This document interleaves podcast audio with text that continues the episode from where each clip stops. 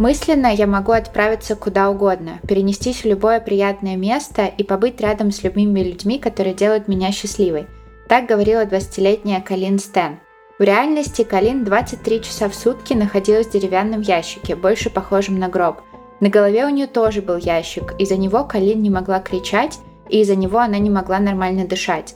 Руки ее были скованы, она не могла видеть, слышать, говорить и двигаться – она была пленницей, у нее отняли имя, возможность распоряжаться своей жизнью и своим телом, у нее отняли свободу. Ее дни были похожи один на другой. Месяц пролетал за месяцем, и так Калин провела целых семь лет. Всем привет! Это подкаст «Тут такое дело». Меня зовут Таша. А меня Маша. И так вышло, что мы с Машей одновременно решили, что самое время сделать выпуски про похищение – на прошлой неделе вышел мерзкий выпуск про мерзкого Ариэля Кастро, а сегодня я расскажу вам про похищение Калин Стен, дело девушки в коробке, про которое вы наверняка слышали, и она тоже мерзкая, поэтому у вас прямо два мерзких выпуска подряд, держитесь. И в этом деле нам очень нужен дисклеймер и предупреждение, поэтому слушайте с осторожностью. Это правда жуткое дело, и оно из той категории, которые остаются в голове, о них продолжаешь думать. Поэтому мы напоминаем вам, что наш подкаст выпускается исключительно в развлекательных целях и предназначен только для лиц старше 18 лет. Мы также не рекомендуем слушать наш подкаст людям с повышенной чувствительностью, так как мы с Машей обсуждаем все детали преступлений, ничего не скрывая. А еще мы за взаимное уважение, активное согласие, не насилие и соблюдение законодательства. Мы не поддерживаем распространение насилия, не одобряем преступников и их преступления – даже если иногда говорим про них в шутливой форме, и надеемся, что и вы тоже. Маша, какой у тебя сейчас топ самых ужасных дел из всех, которые мы когда-либо рассказывали в наших выпусках? Мы это с тобой обсуждали между собой, но это было давно, и после этого было много других жутких кейсов, поэтому давай апдейт. А, у меня ничего не поменялось. Toolbox. На. Это у меня на первом месте всегда. А, Подожди, Toolbox или Toybox? Toybox. Toybox, да. Toybox. Второй это Toolbox. Сначала да. Toybox. Дэвид потом... Паркер Рэй, да. Дэвид Паркер Рэй первый. Да. Да. Toybox, Toolbox, потом э, про педофила в Германии. На минуточку, а где Дзюнка? У меня Она Дзюнка. Четвертая. Нет, у меня Дзюнка первая, всегда Стой, первая. ты дзюнка. меня спрашиваешь? Окей, ладно, да, все, так, у тебя. Так. А, Toybox, Toolbox, а, как называется, я забыла. Третий это эксперимент Кентлера, а потом Дюнка. И пятый, а, скорее всего, это будут радиовые девочки, потому что меня О. до жути пугает то, что государство и очень богатые корпорации могут продолжать обманывать людей, зная, что люди умирают. Да, это правда, это ужасно. Но ты забыла, у меня другой немножко список, потому что у меня Дюнка всегда на первом месте. Это дело меня до сих пор преследует во снах. Потом это Альберт Фиш, потому что я до сих пор помню эти выдержки из его дневника. Да, про ой, детей. Да. Это ой, ужасно. Да, я забыла Маш. про Альберта да, Фиша. Альберт Фиш это ужасное дело. Это Потом вместе на третьем месте и Toybox, и Toolbox. А потом дальше все вот эти вот важные кейсы про эксперимент Кентлера, радиевых девочек, это мы еще не ставим в ряд э, и не сравниваем дела с платных платформ. Я здесь не пытаюсь ничего продать. Это правда. Никакой продажи. Я просто говорю о том, что у нас там ну просто жесть есть дела. Вы меня, конечно, извините, но дело Габриэла Фернандеса. Да, или дело про аборты. Дело про аборты. Что? Или подожди, или дело про изгнание дьявола. Да, про семейку Ингрэм. Да, про Пола Инграма, боже, там столько ужасных дел. Ну, в общем, вот это дело, сегодняшнее дело, оно войдет в список, оно не будет в топе, но оно на самом деле тоже достаточно тревожное, жуткое и ужасное. И это дело Калин Стэн. И мне по-прежнему кажется очень важным не называть кейсы именами преступников, ну, потому что в следующем, например, моем кейсе вы скоро узнаете, каком все помнят и знают только имя преступника, а не жертвы. Поэтому да, это дело Калин Стэн, дело девушки в коробке. Калин Стэн родилась 31 декабря 1956 года в Риверсайде в Калифорнии. И про ее детство мы знаем очень мало. Она сама не очень любит про него рассказывать. Ее родители развелись, когда она была еще ребенком, но она говорит, что у нее было достаточно счастливое детство. Она очень дружила со своими сестрами, их было трое. Хорошо училась в школе и уже догадываетесь, что была из нашей любимой и одновременно нелюбимой категории дел, когда Калин заходила в комнату, все как будто озарялось солнечным светом. И у Калин была самая обычная жизнь. Она закончила школу, устроилась работать на временную работу. У нее даже был какой-то короткий брак, первая любовь, она очень сильно влюбилась, он тоже. И они свою жизнь друг без друга не могли представить, но их отношения очень быстро столкнулись с реальностью, и они быстро развелись.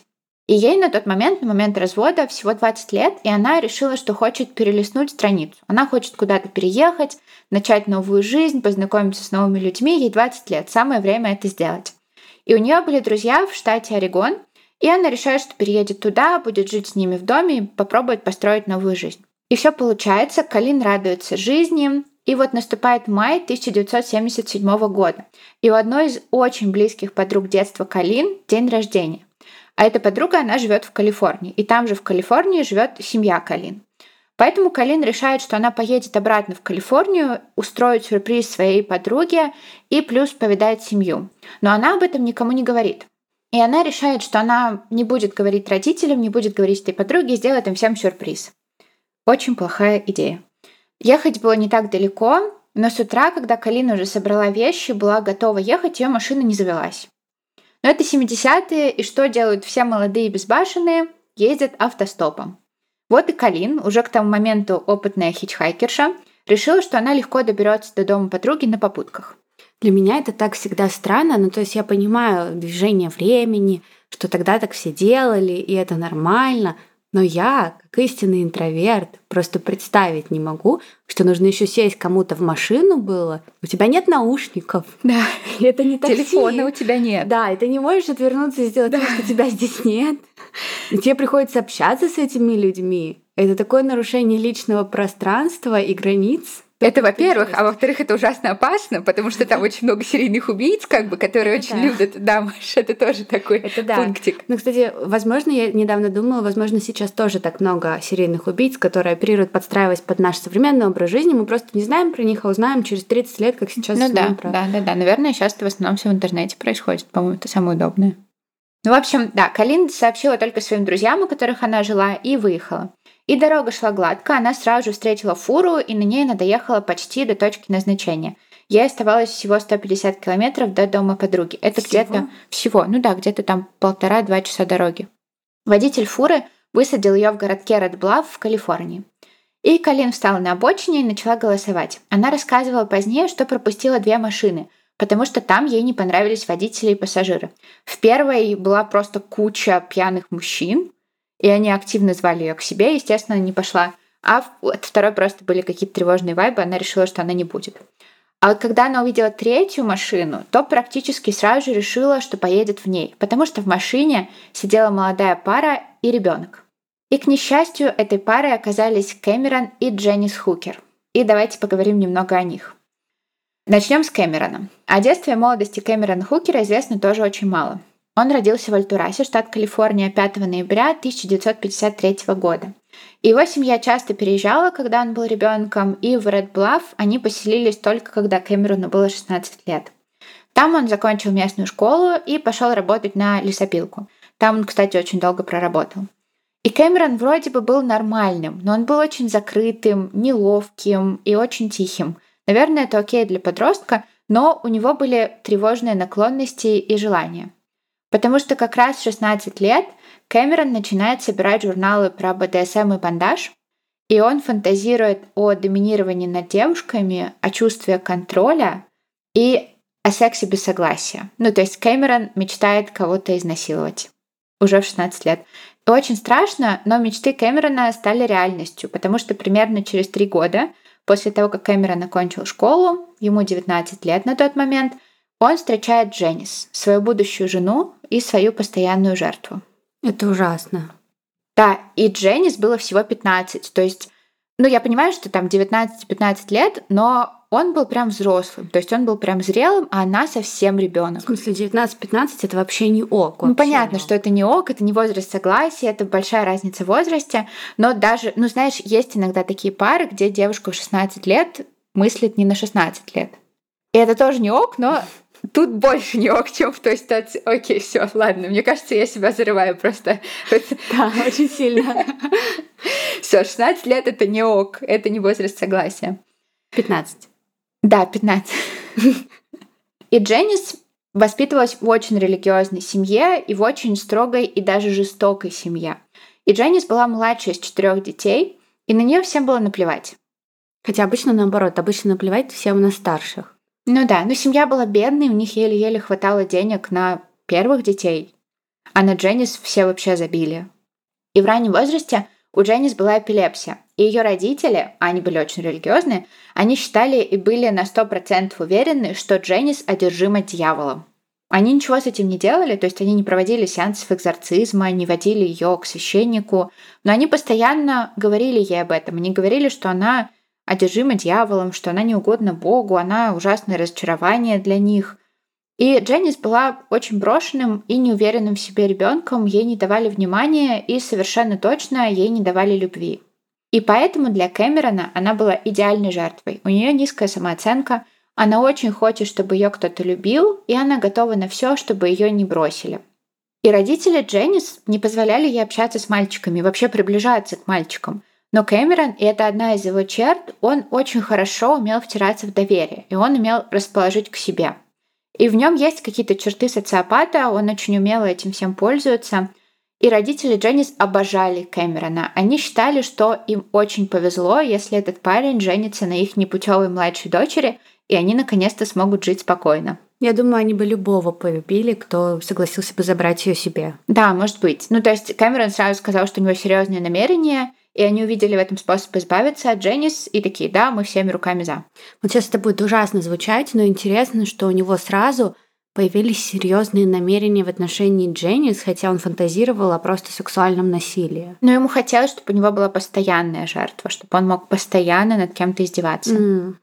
Но в начале их отношений Кэмерон был просто идеальным. Мне кажется, это общая тактика для таких, как Кэмерон. Они сначала усыпляют бдительность и только потом проявляют свою настоящую суть. Он дарил Дженнис подарки, он устраивал свидания, он был очень милым, очень приятным. И они долгое время просто общались, Кэмерон себе ничего не позволял, они гуляли за ручку, он целовал ее в щечку, и это все. Но совсем скоро Кэмерон решил, что Дженнис уже достаточно влюбилась, она уже никуда не денется, и он начал воплощать свои мечты в жизнь, и решил это сделать на их первом свидании. То есть он прямо устроил свидание, и на нем, на этом первом свидании, он повел ее в лес, раздел ее, связал и привязал к дереву и начал бить ее плеткой. О нет. Не то, что она ожидала или давала какое-то согласие, она просто подчинилась. Ну, мне кажется, что из-за постоянного такого унижения и жестокости со стороны родителей да. в семье, где ей просто приходилось это принимать и молчать, ну, у нее этот паттерн и остался, и она продолжала со стороны там людей, которые по сути должны ее любить, принимать такое унижение и молчать. Сто процентов. А еще Кэмерон после всего этого снова стал самим собой добрым, заботливым, романтичным, и Дженнис согласилась остаться с ним, она согласилась принимать такое поведение, и Кэмерон начал рассказывать ей о ПТСМ, о бандаже, как ему нравится это делать, и буквально принуждал ее каждый раз участвовать в его фантазиях. И один раз он ее чуть не утопил, то есть он ее связал и опустил ее лицом в воду. И Дженнис соглашалась на это на все не прямо, но она допускала это все, она терпела все происходящее, и они с Кэмероном на тот момент вместе уже около трех лет. И Кэмерон решает, что да, Дженнис ему подходит, она подходит ему как постоянная партнерша, как постоянная жертва, поэтому он просит у ее родителей ее руки. Что говорят родители? Они, естественно, ужасно счастливы, они тут же соглашаются. И Дженнис тоже была рада. Она думала, что, может быть, после брака что-то поменяется. Но нет, ничего не изменилось, пытки и насилие на Дженнис продолжались больше года. Но Дженнис очень хотела ребенка, и Кэмерон, кстати, тоже хотел ребенка. Да, как-то не вяжется с его наклонностями. Да, но он прям говорил, да, я хочу от тебя ребенка. И Кэмерон был готов не трогать Дженнис, он был готов не пытать ее, не избивать ее, не насиловать ее, но только при одном условии. Если он найдет себе секс-рабыню, с которой он сможет делать то, что он обычно делает с Дженнис, то есть там, бить, пороть, издеваться над ней, и Дженнис ему в этом поможет. И только тогда он не будет ее трогать и даст ей спокойно забеременеть и родить. И Дженнис согласилась, эти двое договорились. И я честно не знаю, как относиться к Дженнис. Мне ее жалко, и она жертва Кэмерона. Но она сознательно соглашается принудить другую девушку к плену, заставить ее терпеть пытки, лишить эту девушку свободы, и у меня это не укладывается в голове. Ну, у меня тоже. Ну, то есть ее может быть жалко, когда она там 4-5 лет терпит это насилие, потому что, ну, уйти от насилия очень-очень тяжело. Ну, ты непонятно, куда уходишь, mm-hmm. у тебя нет семьи, которая тебя поддержит, друзей, возможно.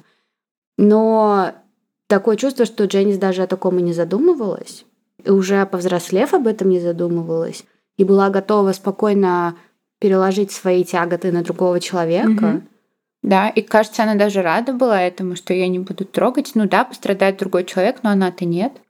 Ну, как бы это понятно, что может быть там со стороны mm-hmm. психологической да, какая-то да. защита, но я не думаю, что взрослый и здравомыслящий человек на такой пойдет. Ну да, мне ее жалко, но я не могу найти никакого оправдания абсолютно. И у Дженнис тоже было условие, одно единственное условие, чтобы со своей рабыней Кэмерон никогда не занимался сексом, а только с Дженнис, иначе она будет ревновать. И Ты они... ее избивай, лапай, делай с ней что хочешь, но я буду ревновать, если ты будешь с ней спать. Да, да, все так. И они соглашаются. И Кэмерон начинает готовиться. Они с Дженнис жили на тот момент в доме, и в доме был подвал. И Кэмерон решает оборудовать этот подвал для того, чтобы держать там свою рабыню. Ну, то есть его жена наверху планирует, как назвать их ребенка, а он внизу ремонтирует подвал, чтобы держать там секс-рабыню. К потолку Кэмерон прикрепил балку, чтобы можно было подвешивать жертву стоя. Еще он соорудил стол с креплениями для рук и ног, и на этом столе можно было растягивать жертву, такая дыба импровизированная. А еще он сделал большой деревянный ящик, такую коробку, похожую на гроб, но гораздо меньше и уже. И это все заняло у него два месяца. Дженнис к тому моменту уже родила ребенка, то есть теперь в этом доме с подвалом для пыток есть ребенок, о котором надо заботиться. И на этот момент Кэмерон решает, что у него все готово, и остается финальный шаг — найти девушку. Сначала он просто подходит к девушкам на улице, но у него ничего не получается, и тогда он решил, что с женой и ребенком ему будут доверять больше. И 19 мая 1977 года Кэмерон, Дженнис и их ребенок ехали в машине, и именно в этот момент Кэмерон заметил Калин на обочине и остановился. Калин говорила, что чувствовала себя уверенно, забираясь в машину, потому что там была женщина и ребенок. А Кэмерон был милый, приветлив, он сказал, что они никуда не спешат, и отвезут ее прямо до дома ее подруги. Вообще никаких проблем. И пока Кэмерон ведет машину, Калин начинает замечать, что он постоянно смотрит на нее в зеркало. Ее это немного тревожит, но она себя успокаивает, говорит, да все нормально, тут женщина, тут ребенок, все ок. Во время поездки Кэмерон остановился на заправке, ему надо было заправить машину, а Калин пошла в туалет. И в туалете она стоит перед зеркалом, и у нее возникает вдруг резкое желание сбежать и не возвращаться в эту машину. Но она снова успокаивает себя. До дома подруги совсем немного. Пара выглядит нормально, вот ничего странного. Поэтому всегда нужно всегда слушать, слушать свою себя. Интуицию, да, да, всегда. Если что-то вас говорит, что вам страшно, опасно и туда не надо идти, даже если там ничего нет. Просто не идите туда. Да, лучше послушайтесь. Вы, наверное, не узнаете, случилось бы что-то или нет, но лучше не надо, лучше воздержаться. Но Калин возвращается в машину, и тут на заднем сиденье рядом с собой она замечает деревянную коробку, которой раньше там не было. Но она ничего не спросила, а Кэмерон и Дженнис никак об этой коробке не упомянули, и они едут дальше. И тут Кэмерон говорит, знаешь, мы с семьей так давно хотели посмотреть на ледяные пещеры, а они тут совсем недалеко. Мы бы хотели туда ненадолго заскочить, ты же не против? И Калин, она просто не может сказать «нет». Она чувствует себя обязанной, ее же и так подвозят бесплатно – и она соглашается, хотя на улице уже темнеет, ей хотелось бы поскорее добраться до подруги, но она говорит, да, мне окей. Я бы сказала, ой, ну тогда вы меня высадите, я подожду другую машину. Да, по-моему, это идеальное было бы решение. И некоторое время спустя Кэмерон останавливается в пустынном и безлюдном месте, и становится понятно, что никаких пещер там нет. Дженнис выходит из машины с ребенком и уходит вперед. Кэмерон тоже выходит и оставляет Калин одну в машине – но потом он резко запрыгивает к ней на заднее сиденье и приставляет к ее горлу нож. Он говорит, что зарежет ее, если она закричит, поэтому Калин не кричит, ей ужасно страшно. А Кэмерон тем временем завязывает ей глаза, одевает наручники и на ее голову одевает тот самый ящик с сиденья рядом. Это такой большой ящик, в нем нет никаких отверстий, кроме отверстия для шеи. А еще Кэмерон обил эту коробку, этот ящик паркетом, чтобы меньше было слышно крики. Представляешь, как там было жарко? Там жарко, и этот ящик еще весит 10 килограмм. То есть он еще и тяжелый. И после этого он заставил Калин лечь на заднее сиденье. То есть Калин на этот момент находится в полной сенсорной депривации, она ничего не слышит, ничего не видит, не может кричать, ей плохо дышать, она не может двигаться, ей ужасно страшно, она просто в шоке и в панике. И хукеры привозят Калин к себе домой. Они сидят в машине и ждут наступления темноты. Напомню, что с ними до сих пор в машине ребенок и девушка вот с этим вот ужасным устройством на голове на заднем сидении. Они ждут наступления темноты, и после этого Кэмерон снимает ящик с головы Калин, но оставляет у нее на глазах повязку, чтобы она не видела, куда они ее ведут, и затаскивает Калин, по-прежнему в наручниках, в свой подвал для пыток.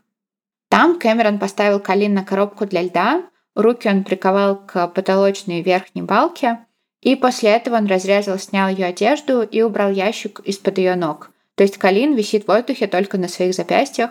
И после этого Кэмерон избил и выпорол ее, а Дженнис смотрит. Она стоит там и смотрит. А потом, просто послушайте, что они сделали дальше. Потому что потом он и Дженнис занялись сексом на столе для пыток, прямо рядом с Калин, избитой, голой и подвешенной к потолку. И они оставили ее там, в том же положении, ушли заниматься своими делами, ушли на всю ночь. Но Кэмерон вернулся, он просто не мог успокоиться, ему хотелось продолжать пытать Калин дальше, и он снял Калин с потолка вернул ей на голову этот жуткий ящик. А там же он, наверное, еще сделал дыру внизу ящика посередине. Правильно я понимаю? Ну да, для шеи. Ну то есть, когда она ложилась, она не могла удобно лежать. Не могла, потому что он ее еще и положил в другой деревянный ящик, вот этот вот похожий на гроб. Да, и потому что ящик между полом и ее головой было какое-то расстояние ящика, то есть это постоянно шея в ужасном положении. Да, да, и она там проводила кучу времени, она там 23 часа проводила в таком положении. Вот, и он кладет ее саму в этот большой деревянный ящик, то есть у Калин вот этот деревянный ящик на голове, и сама она полностью в большом деревянном ящике, и как будто этого мало, Кэмерон еще и приковывает ее руки в ящике, чтобы она вообще не могла двигаться. И так Калин проводит свою первую ночь. Ей сложно дышать, она не может двигаться, и ей ужасно страшно. И она избита. И она избита, и она не знает, что с ней будет дальше. И, как я уже сказала, она там проводит 22 или 23 часа каждый день. И Кэмерон выпускал ее только на час с небольшим, чтобы дать ей еды, воды и провести свой сеанс пыток и избиений. И ей не разрешали даже пользоваться туалетом и ванной. У нее в коробке была утка, ну, такое судно, как для лежачих больных, и она должна была пользоваться ей. В смысле, и... она за все эти... Сколько она у них лет пробыла? Ну нет, ее просто первое время не пускали. Mm-hmm. И Кэмерон сказал ей, что если она закричит, если она только посмеет закричать, он вырежет ей связки. Он знает, как это, и он делал это раньше. И так прошли первые несколько недель из семи лет заточения Кали. Почти все сутки она находилась в темноте, обездвиженная, без нормального доступа к воздуху, ей почти не давали еды и воды, и каждый день избивали, и за первый месяц своего плена она потеряла 9 килограмм. И ей разрешили принять душ только после трех месяцев плена, то есть Кэмерон просто буквально отказывал ей в базовых потребностях и пытался сломать ее волю и подчинить себе ее психику, и, к сожалению, у него это получилось. Но, как обещал Кэмерон, сексом с Калин он не занимался. Но это обещание он будет выполнять еще совсем недолго. Ну, конечно, судя по тому, как он издевался над своей женой, какие-то ее требования и ультиматумы не работали бы. Конечно, да. И у Кэмерона у него прям четко прослеживается вот эта тенденция ухудшение насилия, то есть увеличение количества пыток, новые какие-то способы истязательства, более изощренные, более жестокие. Ну, потому что ему становится мало, ему надо больше, он привыкает уже к этому. И вот здесь у Кэмерона просто крышу сносит на контроле, и он будет пробовать все новые и новые формы, только чтобы подчинить волю Калин полностью. А тем временем в дом семьи Калин позвонили ее друзья из штата Орегон, вот у которых она жила, и сказали, что они вообще не знают, где Калин сейчас. Она должна была поехать на день рождения, но ее там нет, домой она тоже не вернулась. И семья забеспокоилась сразу же. Мама Калин и ее сестры тут же поехали по маршруту Калин. Они пытались ее найти, разговаривали там с разными людьми, даже показывали фотографии Калин, но безуспешно. И после этого они пошли в полицию, но вы знаете, как бывает, раз Калин уже совершеннолетняя, нет оснований полагать, что с ней что-то случилось, то активных поисков не будет. И на данный момент семья думает, что Калин либо попала в секту, это 70-е, разумное опасение, или с ней что-то случилось по дороге. А Калин тем временем в заточении у Кэмерона и Дженнис, которые продолжают вести обычную жизнь, и напоминаю, у них в доме ребенок, которому на тот момент уже 8 месяцев. А в подвале девушка в сексуальном плену, я не знаю, как так можно. И Кэмерон продолжает пытать избивать Калин, но еще он делает фотографии в процессе, чтобы потом можно было заново переживать эти ощущения и этот драйв. И он растягивает Калин на своей самодельной дыбе, он пытает ее током, но ему мало, потому что Кэмерон очень хочет кульминации. Он хочет изнасиловать Калин. Но Дженнис жутко ревновала, поэтому Кэмерон пока что сдерживался. В ноябре, спустя полгода плена, Калин разрешили выходить из ящика чаще. То есть не на час, а там на 4 часа, например. Ей давали выполнять дела по дому, но она все равно была полностью обнаженной. И это такое дополнительное напоминание, что Калин не обладает никакими правами, и в любой момент с ней можно сделать все, что только захочется Кэмерону. В смысле, она прям при ребенке это делала? Она при ребенке это делала. И ребенок был в курсе. То есть он видел какую-то женщину. И у них, кстати, будет еще второй ребенок. Но он еще очень маленький, с одной стороны, с другой стороны, все остается у нас с самого детства. Она была в плену 7 лет. Там девочке уже было, ну, 7 лет и было, даже больше немножко. И она уже все понимала. Она понимала, что у них живет какая-то тетя, которая ходит по дому голая, и которую папа может избивать. Тот вред, который это оказало на детей, я даже не могу оценить, потому что это настолько ломает их психику сразу же. Я не знаю, что с ними, что с детьми, как они сейчас живут, но мне кажется, что с ними точно не все в порядке после такого. В январе 1978 года Кэмерону снова становится скучно, и он хочет унизить и подчинить Калин еще больше. И он говорит ей, что на самом деле его зовут Майкл Пауэрс, и он член всемогущей секретной организации, известной как компания, The Company, которая состоит из очень богатых и очень влиятельных людей. Он даже название не придумал. Нет, ему показалось, что это звучит внушительно. Но на самом деле да. Ну, то есть нам даже не надо придумывать название. Слово «компания» уже настолько статусное и настолько пугает всех, как корпорация. Да, корпорация Umbrella. Да. И у компании были представители во всех ветвях власти, в бизнесе, в правоохранительных органах и судах. Это прям как э, педофилы. Ну да, наверное. И компания занималась тем, что порабощала женщин для развлечения и для получения прибыли, то есть они продавали женщин в рабство. И они использовали какое-то супер высокотехнологичное оборудование, чтобы следить за этими женщинами в любое время, гарантировать, что они не сбегут. И то есть Майкл Пауэрс, ака Кэмерон, был частью этой всемогущей организации, и, соответственно, Калин, как его рабыня, тоже была под наблюдением, а если рабыни пытаются сбежать, то компания находит их, находит их близких и жестоко мстит. Ну да, это ужасно. Это я даже не представляю, как ее это демотивировало. Да, и она поверила в это во все. Ну, естественно, она в это поверит. Да, и потом Кэмерон, ака Майкл Пауэрс, показал Калин договор. Договор рабыни и ее хозяина. Этот договор он, кстати, взял из одного из своих журналов по БДСМ. И там, там правда было написано ужасное. Честно, я не удивлена, что Калин поверила, и в существование компании, и в то, что какие-то мужчины безнаказанно похищают женщин и делают из них секс-рабынь. В этот момент ее психика уже достаточно, я думаю, что даже сломана, и она верит Кэмерону, она верит всем его угрозам. И тем более, когда она видит этот договор, это что-то реальное, это что-то жуткое, и договор так и называется «договор рабства». И по этому договору, и я цитирую, все тело рабыни и каждая часть тела без исключения, ее воля и ее душа вместе со всей собственностью и правами принадлежит хозяину. Рабыня должна была немедленно, с полным усердием и энтузиазмом выполнять и подчиняться всем своим существом, любым указаниям и желаниям своего хозяина. Я просто представляю, насколько Кэмерону это нравилось все, насколько он прям тащился. Всегда оказывать своему хозяину абсолютное уважение и обращаться к нему только «сэр», или хозяин и при первом требовании занимать позу рабыни. Еще рабыня должна постоянно быть готова открыть любые части своего тела для хозяина. Она должна по приказу своего хозяина оставаться без одежды столько, сколько пожелает хозяин, и она никогда не должна скрещивать ноги в его присутствии, носить белья и прикрывать какую-либо часть своего тела одеждой.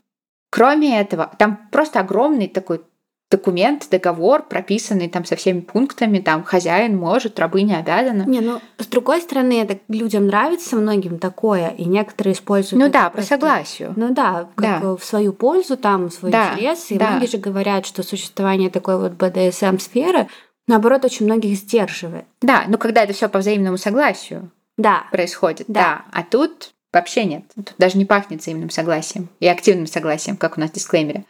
И кроме этого, рабыня признает свою вечную, безоговорочную преданность служению своему хозяину. И если ее предыдущая жизнь дала ей различные низменные привычки, которые могут оказаться неудовлетворительными для хозяина, то от этих недостатков она умоляет хозяина освободить ее путем перевоспитания с помощью телесных наказаний, физического ограничения или любых других средств, которые он в своей мудрости сочтет эффективными. И в подтверждение этого рабыня ставит подпись, а хозяин одевает на ее шею ошейник. Он больной, он просто ужасный больной человек. И еще по этому документу, и это, это, я так понимаю, уже дополнение самого Кэмерона, Калин переставала быть Калин и становилась просто Кей. Одна буква. И теперь это ее имя рабыни. Ну да, то есть э, стереть ее личность полностью. Полностью, да, полностью.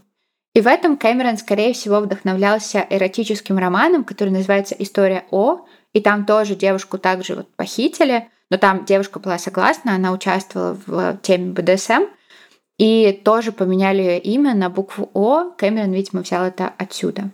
Калин поверила абсолютно во все и подписала договор.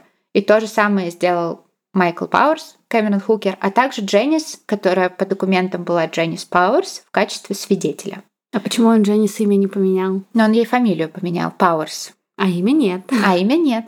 И после этого договора Кэмерон понял, что он может делать то, что он захочет, и никто не будет ему препятствовать. Поэтому с этого дня он начинает насиловать Калин. А, ну то есть он переиграл Дженнис. Да, ну то есть смотри, вот по договору, вот смотри, там пункт третий написано мелким шрифтом, по этому договору я могу ее насиловать, поняла, Дженнис? Еще один пункт в огромный список преступлений Кэмерона и еще одна мысленная зарубка и травма для Калин. Калин теперь откликается на имя Кей, называет Кэмерона хозяином или господином, а Дженни с хозяйкой или госпожой. И ей не разрешается разговаривать без разрешения. И вообще все ей запрещено делать, пока ей не скажут. А еще Калин перевозит новый дом. Скорее всего, это связано с финансовыми проблемами Кэмерона. Он больше не мог себе позволить дом. Я не вижу других причин, почему они переехали, и Кэмерон оставил свой оборудованный подвал для пыток, потому что переезжают они в маленький трейлер. Ой, с детьми еще. С детьми, да. Ну, пока только один ребенок. И Кэмерон начинает думать, а где здесь держать Калин? Места ужасно мало, и там стоит такая кровать с водяным матрасом. Они тогда были ужасно популярными, часто были в домах и квартирах, а водяной матрас, он меньше обычного, и у таких кроватей внизу такое полое место. И туда идеально влезал этот деревянный большой ящик, похожий на гроб, и там можно было держать калин под кроватью. И он так и сделал. То есть Калин проводила большую часть дня и ночи под кроватью, на которой спали, занимались сексом Кэмерон и Дженнис. А у них был как такой трейлер, открытое полностью пространство или комнаты там все же были? Там было какое-то разделение, но оно такое, знаешь, больше стенками, то есть не было прямо разделения полноценного с дверями какими-то. У них просто шторкой была отгорожена кухня, шторкой спальное место и все. То есть они при ребенке избивали и насиловали да. Калин? Да, при одном, а потом и при двух. Но по большей части для Калин ничего не изменилось. Она по-прежнему проводила по 20 часов в коробке, ее выпускали только за тем, чтобы Кэмерон мог ее пытать, насиловать и заставлять делать работу по дому. И так прошло еще два года. И Кэмерон стал чувствовать себя очень уверенно. Он понял, что Калин не сбежит. И он начал давать ей больше свободы. Калин могла выходить на улицу, она разбила там маленький садик, выращивала там какие-то овощи. И Кэмерон был настолько уверен, что он отпустил Калин на пробежку по району, и Калин вернулась. Потому что он ее абсолютно полностью сломал. Да, и она очень сильно боялась компании, она боялась мести своим близким, и Кэмерон действительно сломал ее волю за столько лет. А Дженнис тем временем родила еще одного ребенка в этом маленьком трейлере, теперь двое детей — и Калин, которые по-прежнему держали под кроватью. А еще Дженнис решила, что она хочет домашние роды. И рожала она прямо на кровати, а Калин была в этот момент в ящике под кроватью. И в доме были медсестры, и люди, кто Я так понимаю, они просто какую-то женщину, типа бывшую акушерку пригласили, и все. А Калин лежала тихонечко в своем ящике в это время. Омерзительно. Калин на этот момент в плену уже больше трех лет, и на Рождество Кэмерон решает сделать ей подарок. Он разрешает ей позвонить семье. И это риск, но Кэмерон уверен, что он подчинил себе Калин, и ему хочется проверить грань, насколько сильно он сломал ее волю. А Калин на этот момент она живет только мыслями о своей семье. И если она даже в этом случае подчинится ему и ничего не скажет, не скажет, что она в плену против своей воли, то это значит, что Кэмерон добился своего на 100%. Калин позвонила семье, и ответила ее сестра. И сестра не поверила, что у Калин все хорошо. Калин и так немного рассказывала. Она очень боялась, что компания слушает. Она не рассказала, где она, кто с ней. Она только сказала, что с ней все хорошо. Но сестра не поверила, она рассказала остальной семье, и вся семья на этот момент уверена, что Калин попала в секту. Они на сто процентов в этом уверены. А для Кэмерона это доказательство покорности Калин, и он Просто послушайте, насколько это цинично. Он решает дать Калин возможность повидать семью. Но предупреждает, что компания знает об этом. Калин — это вообще первая рабыня, которую отпускают вот так повидать родных. И это произошло только благодаря воспитанию Кэмерона и тому, какой Калин стала хорошей рабыней благодаря ему. Ну, то есть он просто наслаждался, это был просто еще один вид насилия. Просто игра, да, да, да, психологического. Да. То да? есть она понимала, что он ее все равно заберет. Она понимала, что он может это отобрать, и все это было настолько хрупким, что, естественно, было только хуже от этого. Да, да. И Кэмерон сказал, что отвезет Калин к семье, но представители компании все время будут рядом, и если что-то случится, они убьют и Калин, и ее семью. И три месяца спустя, после того рождественского звонка, Кэмерон привез Калин в дом ее семьи.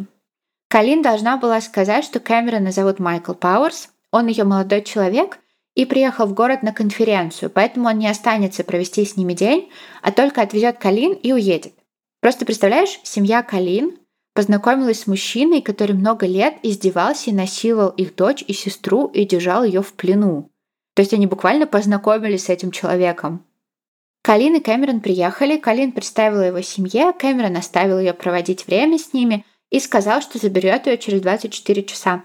И за все 24 часа Калин не сказала ни слова о том, что с ней происходит.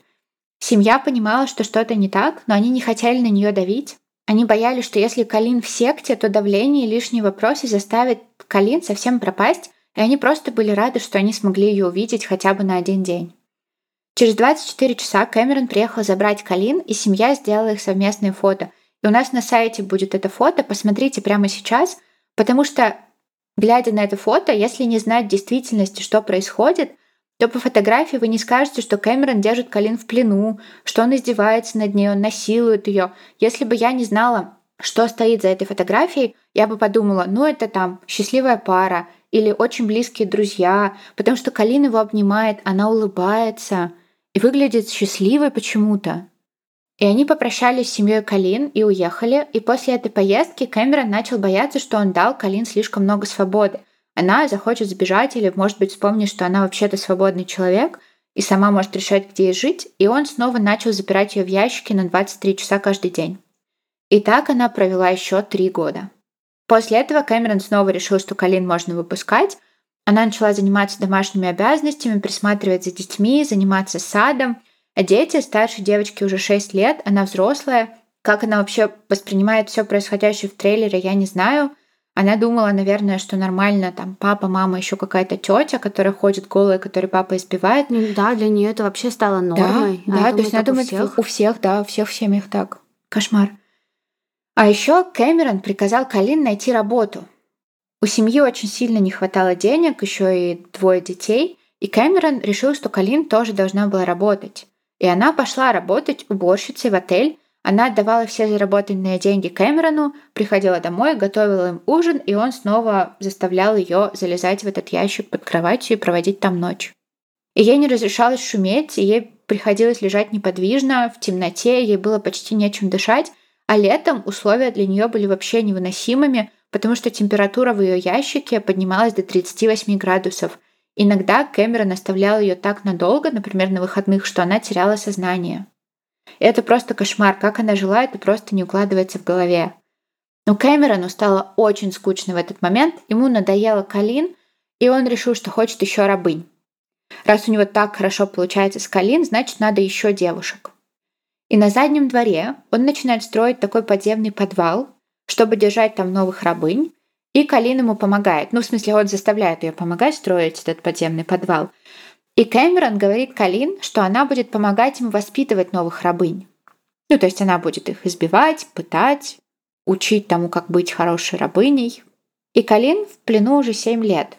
И Кэмерон относится к ней на этот момент уже как к своей жене. И он хочет на самом деле, чтобы Калин стала его второй женой. И это сводит Дженнис с ума. Просто она ужасно ревнует. А еще Дженнис к тому моменту сильно увлеклась религией.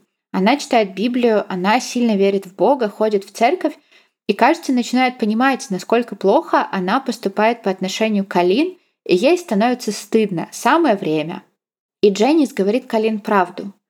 Она говорит, что компания не существует, Кэмерон один, никто не будет мстить за него – и я не знаю, действительно ли Дженнис было стыдно, или она просто ревновала и хотела избавиться от Калин. Мне кажется, она просто ревновала. Может быть. Но для Калин это, естественно, поменяло все. Она очень боялась компании и переживала за свою семью, но теперь ей нечего было бояться. И это дало ей силу и уверенность, чтобы сбежать. Тем более, что Кэмерон давал ей достаточно свободы сейчас. И в августе 1983 года, спустя 7 лет своего плена, Калин вышла из дома, пришла на автобусную станцию и набрала Кэмерону по телефону на работу. И сказала ему «Я ухожу». И Кэмерон заплакал. Он плакал и умолял ее не бросать его. Представляешь? Но это тоже была манипуляция. Сто процентов. И я так рада, что она не поддалась. Она уехала, позвонила своему отцу, сказала, что возвращается домой. Отец ее встретил. И когда Калин вернулась домой, она ничего никому не сказала. Она решила просто жить свою жизнь. Она не пошла в полицию. Но она решила быть на связи с Кэмероном и Дженнис. Это настолько странная история, потому что я ни разу не слышала, чтобы похищенному человеку давали столько свободы. И этот человек возвращался. Я понимаю, что у всех ломают психику конкретно, mm-hmm. Но просто никто и не тестировал эту поломанную психику в таких да, условиях. Да, я думаю, что это точно какой-то стокгольмский синдром здесь, потому что ну не может быть по-другому.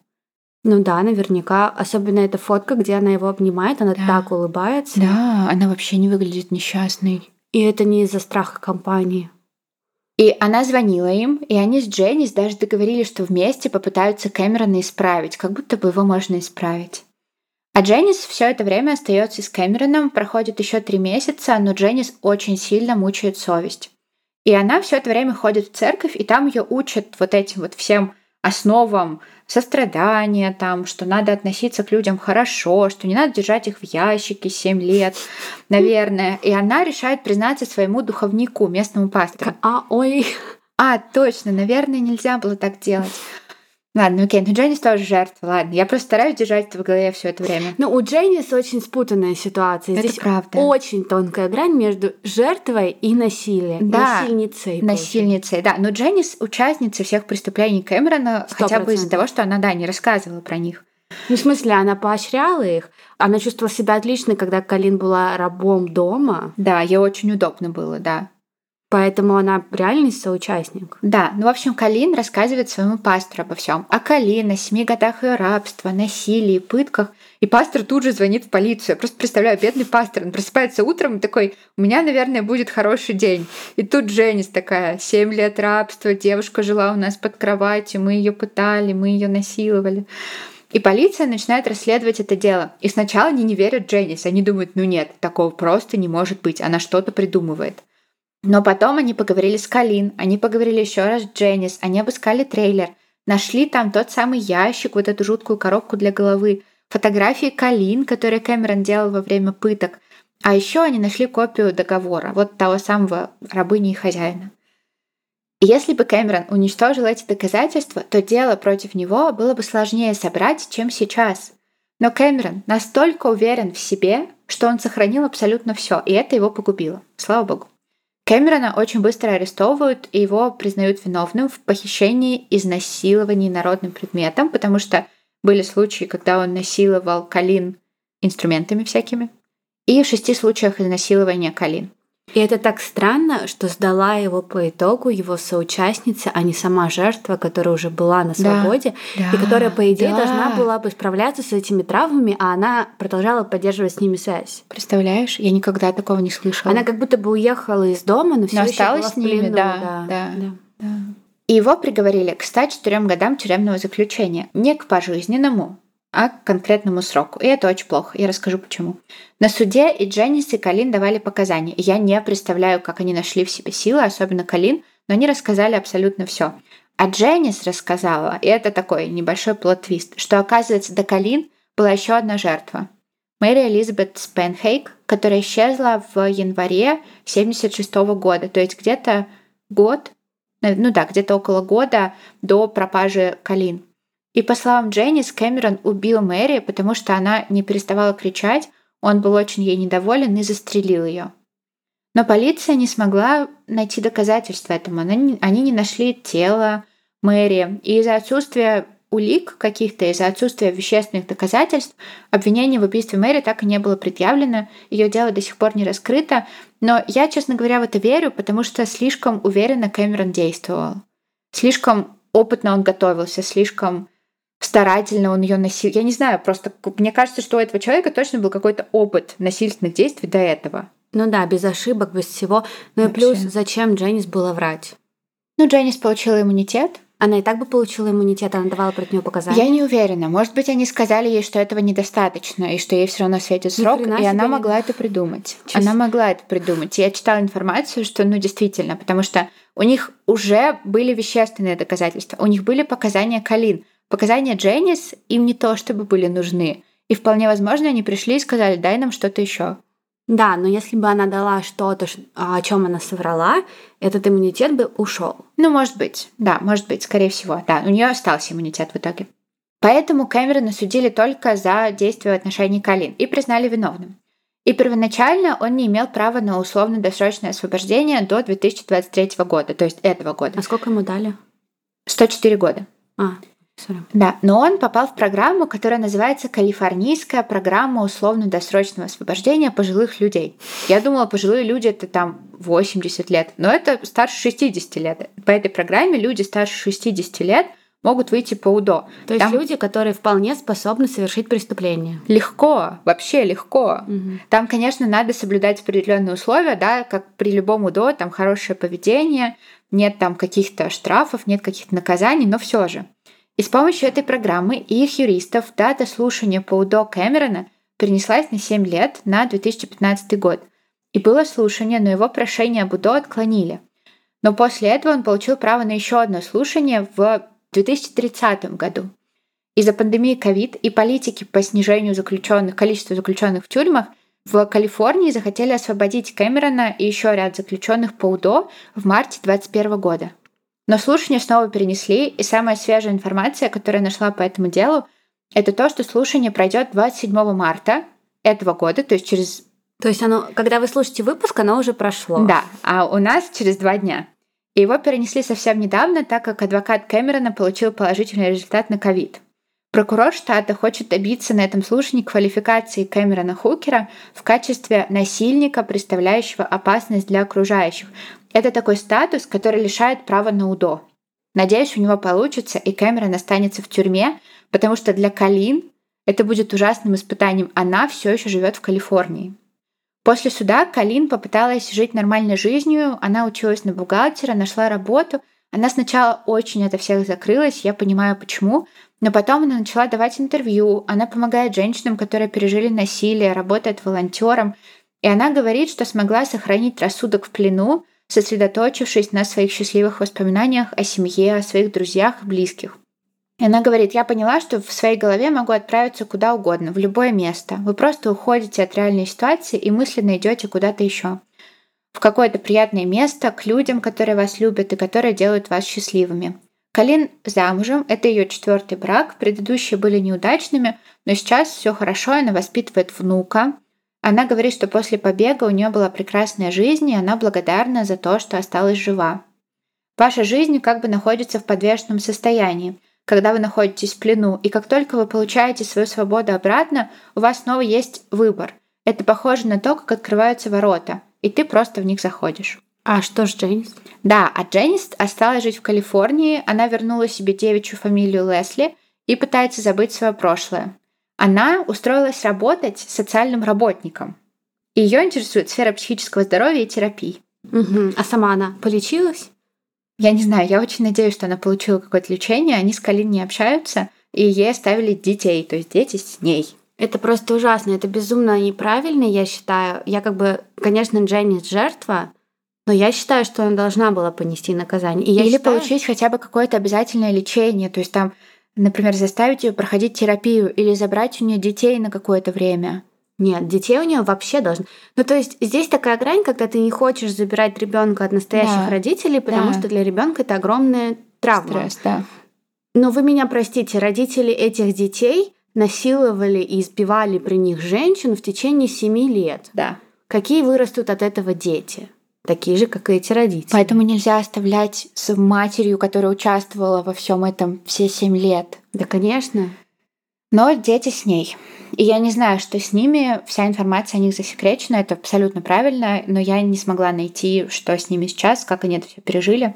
И вот такая вот история. И дальше не будет история о похищении людей какое-то время. С ними надо сделать перерыв. Мне ужасно тяжело далась история Калин. И мне кажется, такие истории вообще у тебя забирают часть веры в людей и жизненной энергии. Мне кажется, все наши истории так делают. Это правда. Да, мы просто Какая история тебе вернула Мне веру в людей? про мальчиков в Таиланде. Ты каждый раз про них вспоминаешь. Это, Это, было... единственная история, да, это, это правда. было сколько? 85 выпусков назад? Я никогда об этом не думала, правда, 85 выпусков назад. Ну, меньше, наверное, чуть 80. Да, это правда. Ну, в общем, да, вот такая вот история. И увидимся с вами в следующем выпуске. Мы обещаем не таком жутком. Всем пока!